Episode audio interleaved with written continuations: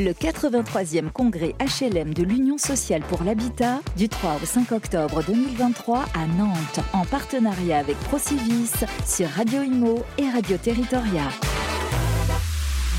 Eh bien, bonjour à toutes et à tous, il est 11h49. On enchaîne depuis ce matin avec un planning qui est juste un peu bousculé.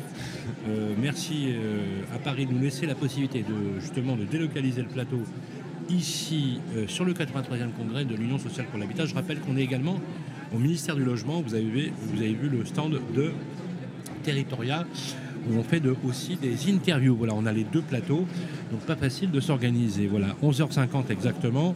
J'ai le plaisir de recevoir sur le plateau Norbert Canchon, le président du groupe Gambetta. Comment ça va Norbert? Euh, Bonjour Sylvain, toujours un plaisir d'être avec toi. Merci euh, d'être avec nous. Ce 83e congrès, euh, on, on va va pas plomber l'ambiance, mais disons que il y a quand même une certaine tension dans le métier même si quand même il apparaît que les politiques qui sont passées ont fait des annonces très concrètes et que finalement quand on interroge euh, les cadres de l'USH et, les organisations, ils trouvent que, hum, que, ça s'est plutôt bien passé et qu'il y a un peu d'espoir, euh, parce qu'il faut bien tourner un peu, pour relancer la machine. Quel est votre avis sur la question? Il faut toujours de l'espoir et l'espoir fait vivre. Effectivement, il y a une tension dans le métier, notamment dans toute la partie accession à la propriété, que ce soit euh, en accession ou en investissement locatif. Sur la partie locative sociale, ça paraît effectivement plus facile où on a euh, l'oreille des ministres. Le ministre Béchu a annoncé une loi de décentralisation pour le début de l'année prochaine. Oh, il y aurait un pacte de confiance qui serait à la signature, où il y aurait des aides pour la rénovation, il y aurait un PTZ qui serait amélioré par rapport à ce qu'on imaginait il y a quelques mois. Donc effectivement des choses qui vont dans le bon sens.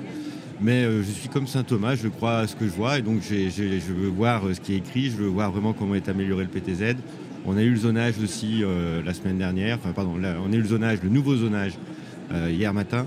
Donc un, secteur du logement qui a besoin de l'État, des ministres qui se sentent mobilisés, investis.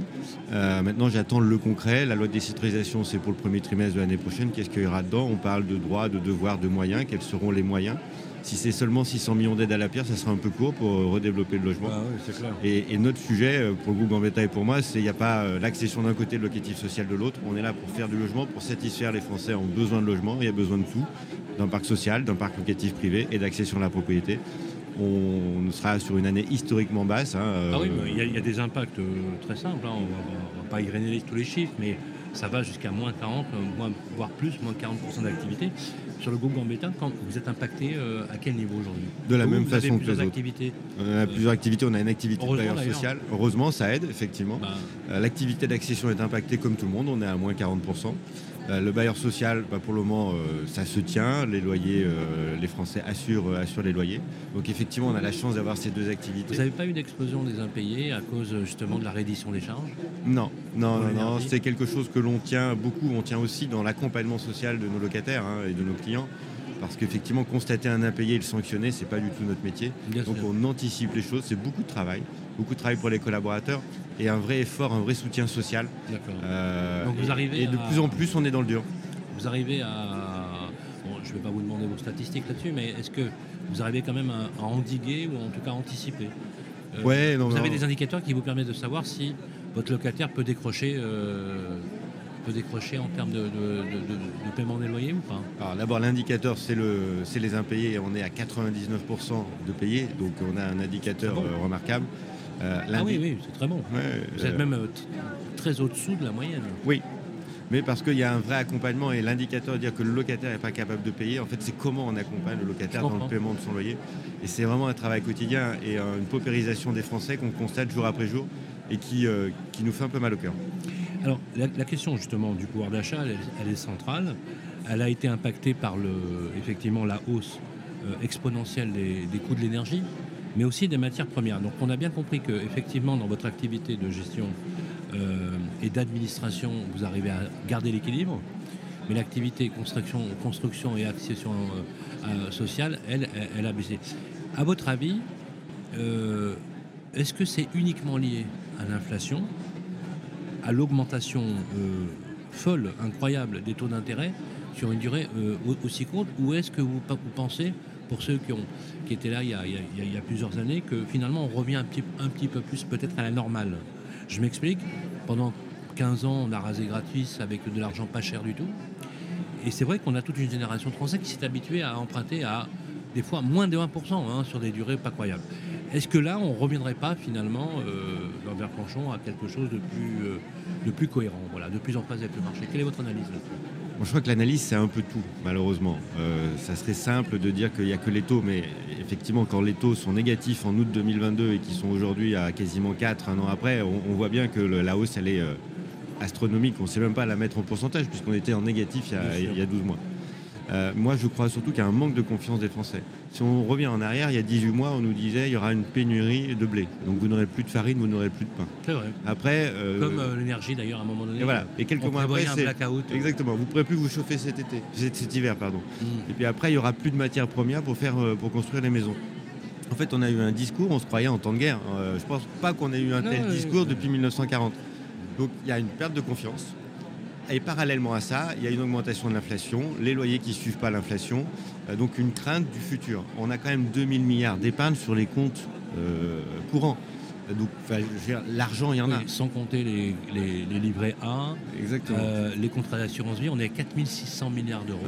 Donc on ne peut pas dire qu'il n'y a pas d'argent, c'est juste un problème de confiance. Donc comment on fait revenir cet argent dans le circuit économique Restaurer la confiance. Voilà. Je crois que c'est vraiment ça le sujet des Et l'immobilier d'ailleurs, c'est bien, bien là que le bas blesse. Parce qu'on a un gouvernement, et vous le savez, qui dit que l'immobilier n'étant pas productif de valeur ou créateur de, créateur de valeur, ce qui est quand même un comble quand on y réfléchit, euh, on pénalise l'immobilier pour faire finalement sortir l'épargne des Français parce que ce que dit le gouvernement dans une certaine mesure, je traduis, mais c'est normal, j'ai mes opinions là-dessus, c'est finalement l'immobilier, c'est le coffre-fort des Français. C'est faux tout ça bah, Le coffre-fort des Français, c'est avant tout le livret A. Donc ah, euh, voilà.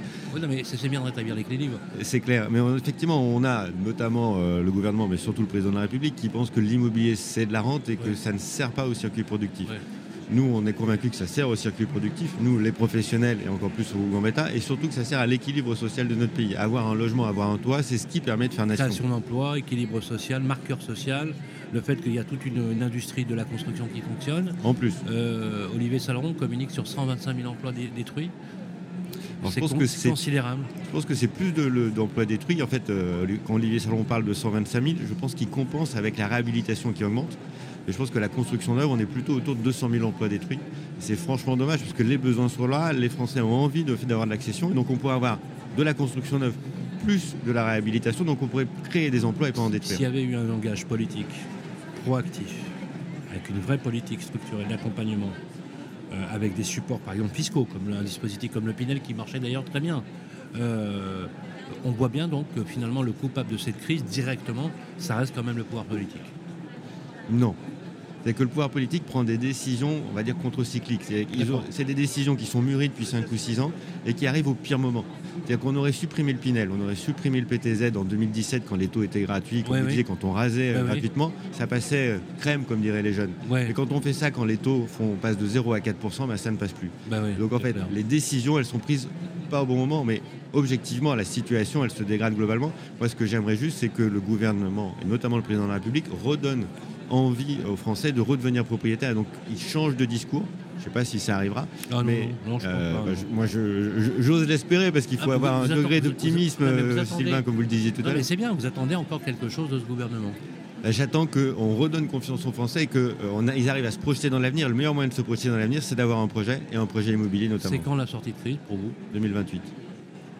Après les élections présidentielles après les élections présidentielles. Avec un nouveau président, après les un nouveau gouvernement, une nouvelle assemblée qui prendra de bonnes décisions. C'est ça en fait, hein, En fait, il y a deux hypothèses. Il y a celle que vous venez de dire, Sylvain. Et la deuxième, c'est d'imaginer que le gouvernement va prendre les, va corriger ses décisions, mais s'il le fait, ce sera plutôt 2024-2025. Seulement, on sait qu'il y a une élection municipale en 2026, donc que l'échéance électorale va perturber les décisions du gouvernement. donc, de toute manière, quelles que soient les décisions du gouvernement aujourd'hui, entre l'échéance électorale de 26 et 27, et euh, bien, bien peut savoir ce qui va se passer en 2027 au niveau des élections présidentielles, et le temps que les Français reprennent confiance, reprennent, sortent un peu la tête de l'eau, je, parie sur une crise longue. Eh bien écoutez, euh, on va essayer euh, de rester quand même, si on peut, rester optimiste toujours. évidemment. On a toujours construit du logement neuf, même pendant les pires crises. Alors ça c'est vrai, et puis il y aura toujours des besoins, puisqu'on a une démographie qui n'est pas en négatif, qui serait plutôt en positif. Donc Merci de le, le, rappeler, le Sylvain. besoin de logement est très important. Merci Norbert Panchon. Je rappelle que vous êtes le président du groupe euh, Gambetta. Il est 12h à présent. On va faire une petite pause. Vous renvoyez l'antenne et on va se retrouver dès 14h pour la suite de nos programmes. À bientôt. Le 83e congrès HLM de l'Union sociale pour l'habitat du 3 au 5 octobre 2023 à Nantes en partenariat avec Procivis sur Radio Imo et Radio Territoria.